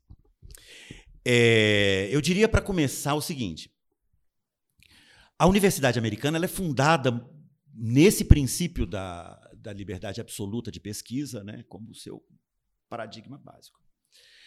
Não quer dizer que ele tenha sempre, tenha sempre se uh, expressado ou funcionado dessa forma. Em alguns temas, ele, ele, ele é existente mais que em outros. E em alguns temas, a vedação a, a posições políticas particulares é muito grande. Eu vou dar um exemplo para a direita, um exemplo para a esquerda, para ninguém ficar de beicinho quando escutarem. O exemplo da direita que eu daria é que, por exemplo, uh, eu posso, como professor de Tulane, dizer o que eu absolutamente quiser, organizar o evento que eu quiser. Mas se eu organizar um evento sobre a Palestina, eu vou ter dores de cabeça muito sérias, muito chatas, muito chatas mesmo. O evento pode não acontecer, eu posso for ser forçado a incluir no evento alguém que eu não quero incluir. Ah, é muito, muito mesmo. Isso não é chororô dos palestinos. É, é muito estranguladora a limitação, a possibilidade de qualquer conversa racional que seja crítica do governo de Israel na Universidade Americana. Esse é o babado que está proibido há séculos. Há séculos, há 50 anos, 40 anos. Assim. E em no, qualquer universidade em americana. Qualquer universidade americana, ele vai, o, o, backlash vai ser mais ou menos violento dependendo de onde você estiver. As consequências que você vai encarar são maiores ou menores, dependendo de quem você for. Era, mas sim, eu diria que sim. Então, esse é um exemplo claro que, assim, por exemplo, quando a direita essa, o que eu chamo de direita hard, né? a direita hard, muito pró-sionista, etc., falar do politicamente correto da esquerda como limitador da liberdade de expressão, a gente joga isso na cara deles. Agora, quando a galera de esquerda se propuser também como né, sempre baluarte da liberdade de expressão, aí a gente tem mil casos, que eu acho que os casos que você, nas suas fontes, vai ter recebido, mil casos de uh, uma dificuldade visceral de permitir que eventos aconteçam quando eles estão fora de um certo horizonte do que é aceitável. Né? Professor que é demitido por causa de um tweet. E aí, claro, tem várias gradações em que isso acontece. Por exemplo, é... em uma universidade como Tulane, eu não acredito que, por exemplo, se eu levasse, vamos supor, o Mark Lilla já foi impedido de falar em, em campi universitários americanos. Mark Lilla, que é um cara no Brasil, enfim, vamos, vamos sair da abstração Brasil. Ele é um cara de centro-esquerda, né? Um, enfim, um democrata republicano, republicano no sentido amplo do termo, é, que é às vezes impedido de falar ou tenho, enfim, ou a, a mobilização, a encheção de saco acontece tanto que a coisa a pessoa acaba cancelando um convite que ela já fez, esse tipo de coisa que acontece, né? Além dos bate-bumbos físicos, como que a gente viu na Unicamp outro dia, né? É... Esse, esse, esse tipo de acontecimento, ele passou a ser mais frequente, eu acho, de mobilização progressista ou em nome de causas progressistas para impedir que eventos aconteçam, uh, mais do que, do que era o, caso, digamos, na década de 90 ou na década de 00. É, eu acho que a maré, nesse caso em particular, ela, ela vai para um lado perigoso. Ao ponto de que o que você não ouve falar de tanto evento cancelado, em muitos casos, é porque as pessoas já se autocensuraram. Assim, eventos que, em determinado outro clima, você saberia que ele teria acontecido, a pessoa nem propôs. Porque, enfim, ninguém quer lidar com violência física na porta de um evento uh, que está organizando, certo? É, isso tem acontecido, sim. Isso tem acontecido, tem acontecido com certas causas mais que outras. É, claro que acontece em certo tipo de ambiente acadêmico mais que em outros, né? É, mas é preocupante, sim. É preocupante mesmo, assim, é muito preocupante. É isso. Eu fico triste ou feliz porque parece que o Brasil também tem isso há muito tempo, eu não sei se. É, o que eu ia dizer. Eu acho que o sentimento de muitos liberais que, brasileiros que já eram liberais durante a universidade, especialmente em cursos de humanas, como é. é o meu caso que fiz comunicação, é meio esse, uma autocensura, porque se você falar, é, deixar claro ali que você não exatamente é eu tenho, lulista. Eu tenho uma história boa sobre isso. É, eu fiz economia na UFPE, para quem está estudando pela primeira vez, e lá é um ambiente muito tranquilo. A gente tinha um curso ortodoxo, então a gente estuda muito. A gente estuda o que está sendo estudado no mundo todo. Então, as pessoas vão ter visões políticas várias, mas não, não tem, isso não, não é um problema. Mas eu fui fazer uma cadeira no curso de cinema que chamava é, Economia da Cultura, que na verdade era Economia do Cinema. E em algum momento surgiu uma discussão sobre China, sobre filmes entrando na China. Uhum. E em algum momento alguém perguntou uma coisa sobre moeda e a questão com dólar. E eu fui, tirei a dúvida dos meus colegas. Mas não suscitou nenhum problema. E quando eu fui saindo da sala, um menino me cutucou e fez: Ei, ei. Aí eu: Oi, tudo bom? Ele: Tô liberal, é? Aí eu. Alienígena. Me, meio assim, no ouvido, né? Aí eu. Pode ser. Eu sou. Ah, tá. Porque aqui, você sabe, é meio complicado. Eu sou narcocapitalista e tudo, estudo cinema e.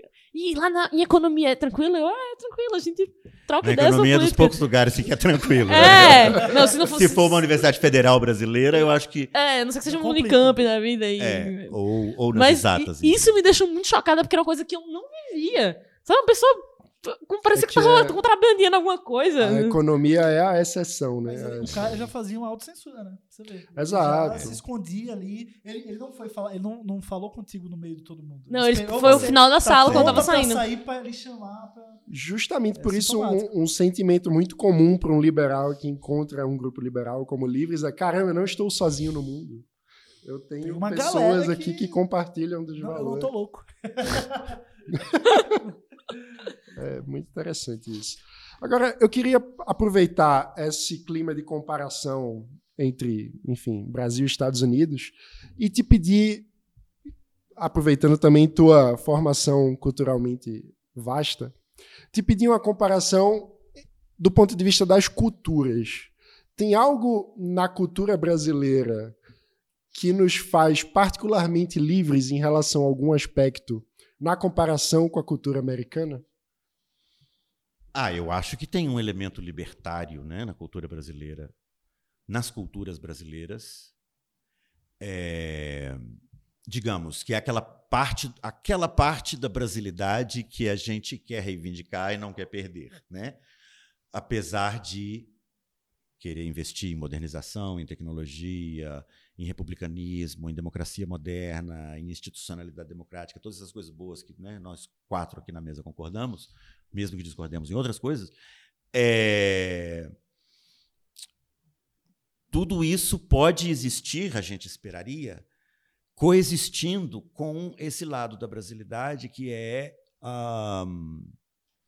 como dizer, insurrecional, anti-autoritário, é, carnavalesco. carnavalesco, certo? É, não apenas carnavalesco no sentido de festeiro, embora seja isso também, mas também insurrecional, libertário no sentido de insurreto contra o Brasil é um país de, de, de, uma tradição de lutas populares contra a opressão que é riquíssima. Riquíssima. A gente dá para ir passando aqui, né? Enfim, cabanagem, balaiada, revolta disso, revolta daquilo. Tararara, Confederação da Equador. tudo quanto é canto, em Confidência Mineira, etc, etc. É... Que é uma parte do Brasil que, é, que nos constitui também, né? ela é meio escanteada, ela é meio amaciada, ela é esquecida depois nos pactos políticos que resultam delas, etc. Mas elas acontecem. Junho de 2013 foi a mais recente, né? Uh, de caráter, assim, eu diria, insurrecional. Né? Houve gente na rua depois disso, eu sei, mas, mas 13 para mim foi insurrecional. Então, eu acho que sim, tem, tem, um, tem um, um componente, digamos, é, da nossa cultura que vale a pena cultivar, que ele é pré-moderno, mas que vale a pena cultivar e tratar de reconciliá-lo com as formas modernas de institucionalidade. É isso que eu diria. Você trouxe à tona o, o paradoxo do Eduardo Gianetti, né? Em Trópicos Utópicos, que é é possível Sim. avançar institucionalmente e manter essa brasilidade? E, enfim, você falou que é desejável, mas você acha que é possível? Eu acho que sim. Quer dizer, é, em determinadas encruzilhadas políticas, nós vamos ter mais ou menos elementos para fazer jus e honrar essa brasilidade insurrecional, né? Não será sempre, não será perfeita, mas eu acho que sim. Né? O primeiro passo seria ficar livre de bolsonarismo, ficar livre do Bolsonaro presidente, né? ficar livre dessa figura é, tão daninha. Um, tão anti-brasileira, né? É, é muito o brasileiro é o povo que pô, o cara quer ir pro estádio de futebol, quer abrir uma cerveja, quer, pô, chega aqui, vamos lá, todo mundo é. junto. É. E o Bolsonaro, pô, não, a ordem, a Mas ao mesmo tempo ele bota a camisa de todos os times. Todos os times. Ah, que é, ele, ele dá uma maquiada. O que é uma coisa muito anti-brasileira. Todo boleiro. Também, é Todo boleiro que se preze põe a camisa do seu time e de um ou outro, claro. Eu não, não esse, esse boleiro aqui é fake não, também. É. Não, eu não visto só a camisa do Galo, mas eu não vestiria qualquer camisa. tem, tem um fenômeno no Nordeste é. que divide o Nordeste entre Pernambuco e o, o resto. resto. Pernambucanos são os mistos, que são aqueles que têm um time no Sim. seu estado Sim. e outro em outros estados. Você e é aqueles. Puro, os mistos e os puros. Legitimamente torcedores, como, como é o caso dos campeões legítimos de 1987. Não, e é engraçado, eu nem torço para time nenhum, mas o campeão de 87 é o Sport. Pois é, mas o, o Gobi é um, é um legítimo misto, é aquele que... É como um bom nordestino, que, que quando cresceu, via a Globo transmitir jogos do Rio de Janeiro toda Sim. hora na TV lá, né? O nordestino, asterisco, antes pernambucano, ele tem dois times. Ele tem o time do, do, estado dele, da cidade dele, e tem o time do Rio ou até de São Paulo. Então, natural, CRB e Flamengo conviverem na minha cabeça e no meu coração. Né? Mas, não, eu acho que não acho isso anti-Brasil. Anti Mas, claro, se eu tivesse vestindo todo tipo de camisa de todo claro, time. É eu ouvi coisa. dizer que você coloca a camisa do, do CSA, por exemplo. É Mas eu ouvi dizer que você tem uma camisa, uma camisa do Corinthians. Eu tô querendo agradar meu sogro, né? É agradar o sogro é um fenômeno brasileiro. É, é, é, Agora, por exemplo, isso, há que se dizer que não, não é no Nordeste inteiro, né? No Recife, por exemplo, é muito raro, eu acho. não, é Recife, é, Você vai. É, é praticamente. Não, você vai sofrer bullying. É, é praticamente impossível. E em Salvador também, eu acho. É, pelo menos para grande parte da torcida do Bahia, eu acho que não tem ali. Mas, mas é muito é. comum, claro. O que é diferente do Bolsonaro, que é um cara que veste todas as camisas, exceto a camisa do São Paulo. Porque o São Paulo é time de, de entre aspas, né? Mil aspas aqui. Time de gay, time de viado. Sorte dos São Paulinos, viu? Então, os São Paulinos tiveram essa sorte, né? Pô? É, é muito é muito notável isso, o cara vestir sem o menor constrangimento a camisa dos quatro rivais do, de São Paulo, por exemplo. Não, dos quatro rivais do Rio, de três rivais de São Paulo. Quer dizer, é, não é não é o caso do torcedor misto, né? É o caso do não torcedor. Ele não torce para ninguém. Né? E quer colher os frutos como se torcesse para todos. ninguém. A gente entrou em futebol, eu lembrei de um texto que eu, que eu li seu no Facebook, onde você falava sobre o torcedor brasileiro anti-seleção. Sim. Eu queria trazer esse tema, dado que esse é um ano de Copa do Mundo e temos um fenômeno da camisa da seleção sequestrada pelo bolsonarismo e muita gente que se recusa, em função disso, a torcer pela seleção. Ou pelo menos usar a ou- camisa, né? Ou pelo menos Usar a usar, a camisa. camisa.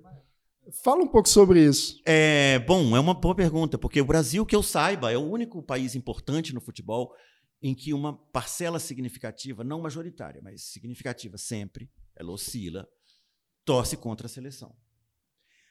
É, Isso acontece, em geral, por motivos regionais, até mais do que políticos, partidários, por motivos regionais, é, mas às vezes por motivos políticos também. No meu caso, não era nenhuma, nenhuma outra coisa nem outra. Eu sempre detestei uma determinada escola de pensamento do futebol brasileiro, a escola Parreira, Zagallo, etc.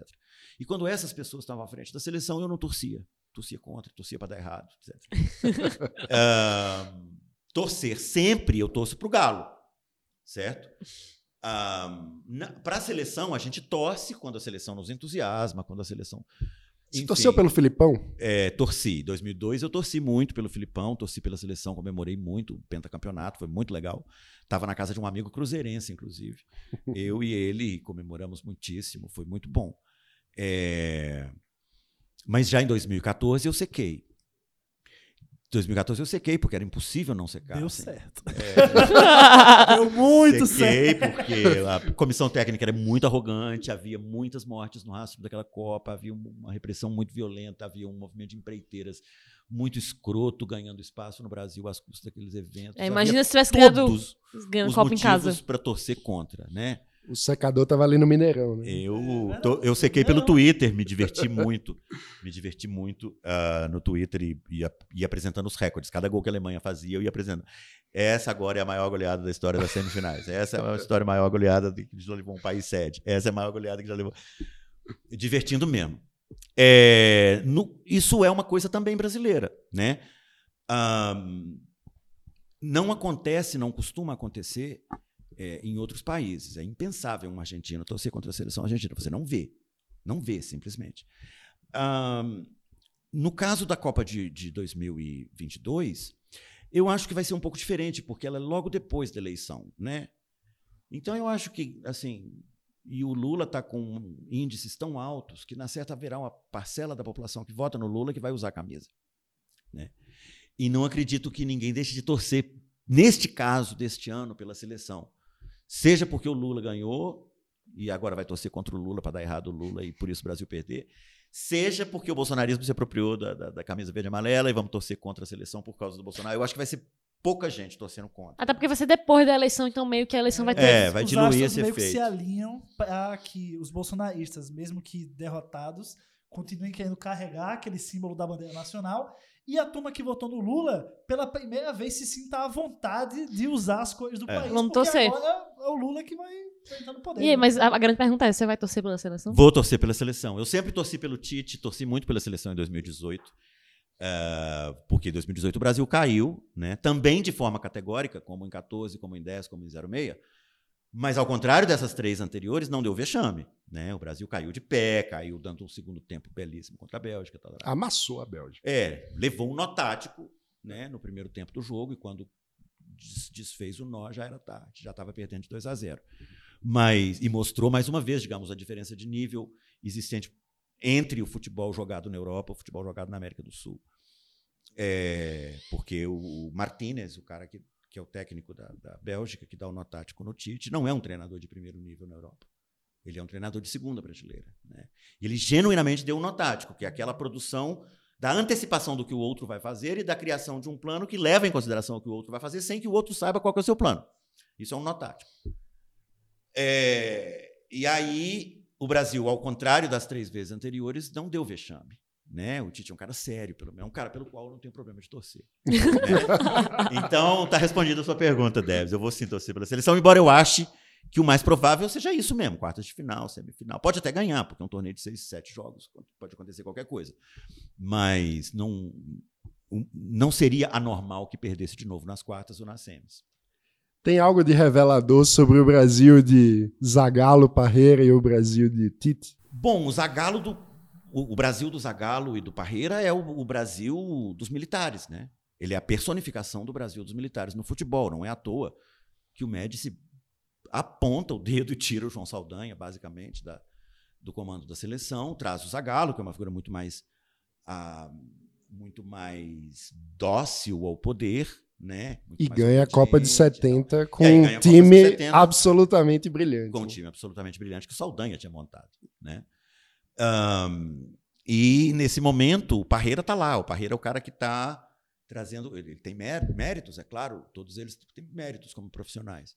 O Parreira tem o mérito de trazer exames, né? De, o exame Cooper, prova Cooper. Os jogadores começaram a fazer. O Brasil era um país extremamente bem preparado fisicamente para a Copa de 70. O plano de preparação física foi maravilhoso. Eles foram para o México, altitude, fizeram corrida na, na, na dosagem certa. O Brasil entrou voando a final contra a Itália se nota isso. Os italianos estão capengando no segundo tempo pelo, pelo, pelo campo e o Brasil está voando. É, mas são figuras retoricamente muito daninhas. Né? O Parreira é um cara que é, sempre cultivou essa, essa, essa meritocracia fake do tipo julgar as pessoas pelo número de vitórias que elas têm, sabe? Essa, essa coisa meio, meio uh, meritocrática, escrota. É, o Zagallo foi correia de transmissão do regime militar muito tempo, né? E eles terminaram como terminaram, né? O Barreira dando dois vexames consecutivos, tá certo? Ele ganhou a Copa de 94, também com méritos. Ele armou um time que basicamente não sofria gols. É, mas depois foram mais dois vexames, né? 06, em que o Brasil leva um, um, baile de um único homem do time adversário, regendo uma orquestra de 21 jogadores, né? O Zidane. E com a bela escalação em campo. Né? É, e com um grandes jogadores em campo e tal. E depois em 14, né, em que ele é o coordenador técnico do, do, do time do Filipão, é, do time comandado pelo Filipão. E protagonizam aquele espetáculo patético, né? Inventar uma carta da Dona Lúcia, que gosta deles. uma autoridade nacional, como treinador da seleção, inventar uma carta de alguém que gosta dele, como uma espécie de menino criando um amigo imaginário. Né? É, enfim, e então, sim, essas figuras sempre. Me, e, e, acho que é exagerada a fama do Zagallo de vencedor. Ele perdeu muito mais do que venceu e perdeu coisas que deveria ter vencido. Uh, mas, claro, tem os seus méritos. Representam um tipo de reflexão sobre o Brasil que eu do qual eu me considero antagonista. Aquele é o jeito de Brasil que eu não penso. E o Tite é o. O Tite é um cara mais próximo, eu acho, de. Ele não tem, por exemplo, a soberba do, do Zagallo e do Parreira de achar que não devem estudar o adversário. O Tite é o primeiro técnico da seleção que realmente estuda o adversário.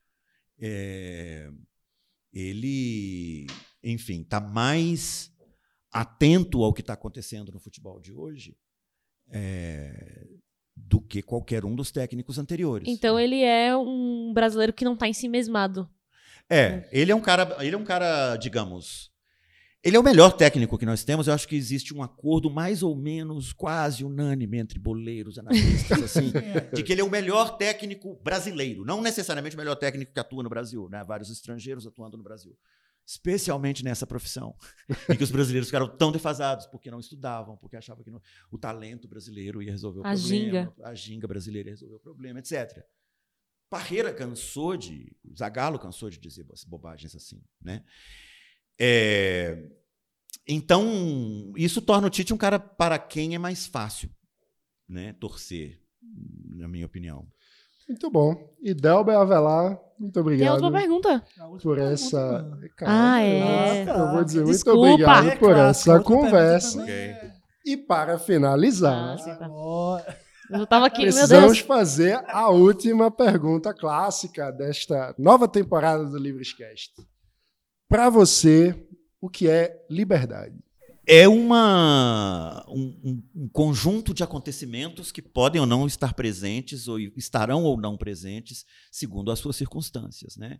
Eu me distancio um pouco, um pouco da versão liberal da liberdade, na medida em que eu penso, quando eu penso em liberdade, eu penso pouco no problema da expressão. E eu acho que, no caso do liberalismo, existe uma predominância, uma tendência a se reduzir, a se, digamos, metonimizar, não é reduzir, não. É metonimizar, transformar a parte pelo todo, pensando a liberdade como um problema de expressão. Por outro lado, também acho muito mistificatória a ideia marxista de liberdade como satisfação das necessidades. É uma ideia paternalista, tosca. Essa ideia de que se o mendigo pudesse viajar para Veneza, aquela história, né? é, marxista sempre contada. Se o mendigo tivesse o dinheiro para se alimentar, viajar para Veneza, aí, olha para esse mendigo, ele não é livre. É, eu gosto das teorias que pensam a liberdade é, mais como um acontecimento do que como um estado. Então, ah, existe uma escola, digamos, que vai te levar a pensar a liberdade como um grande panorama social em que você vai realizar, você vai ter potencial de realizar X, Y ou Z. Né? É, eu acho lindo que, que isso possa ser sonhado, mas não acredito nisso como plataforma de política pública. Prefiro pensar na liberdade como acontecimentos. Então, por exemplo, pra, a gente falou, eu falei tão mal do lulismo aqui, vamos falar bem do lulismo. Um episódio, um episódio de liberdade do, do lulismo foi o acontecimento dos pontos de cultura no Ministério da Cultura do Gilberto Gil e do Juca Ferreira. Eu não sei se é uma experiência que vocês conhecem, mas é uma experiência calcada na ideia de que o Estado não vai levar cultura para ninguém. Isso é papel do Estado. Certo? O Estado vai criar condições para que comunidades locais produzam e reproduzam e circulem e mandem no que elas definem como cultura. É uma experiência muitíssimo bem sucedida. É uma experiência de liberdade. É uma experiência de liberdade em um contexto de uma política essencialmente social-democrata, não necessariamente uma política liberal, certo? É, então é isso. Eu não sei. é, a pergunta é difícil e, e improvisar foi, foi, meio, foi meio escorregadio. Mas eu diria essas duas coisas. Assim, eu diria que, ah, ao contrário dos, dos, dos marxistas, eu não pensaria em liberdade como redutível a satisfações materiais que, ao contrário dos liberais, eu não pensaria predominantemente em liberdade como um problema de expressão, é, e que eu me alinharia mais com as escolas que pensam a liberdade como acontecimento do que as escolas que pensam a liberdade como um Estado. Muito interessante. Excelente. É isso aí. Se você gostou dessa conversa, deixa o seu like, chame os amigos e Se inscreva, deixe se inscreva no canal. Não É isso um aí. amiguinho nos comentários, muito importante. Leiam livres, por favor. Meu Livres. E siga lá né, no Instagram, eu sou Livres, também no TikTok agora, e arroba Livrescast. Vamos fazer o Mechan também, né? o- Temos o Sim. livro do Idelber. Exatamente. Eles em nós, disponível nas melhores casas do ramo. Isso aí. E também, de Caderno novo, de sempre, o Caderno de Políticas Públicas do 2022. Livres. Você pode baixar no nosso site. Eu sou livres.org. É isso aí. Muito obrigado e até a próxima. Até a próxima. Valeu, gente. Tchau, tchau.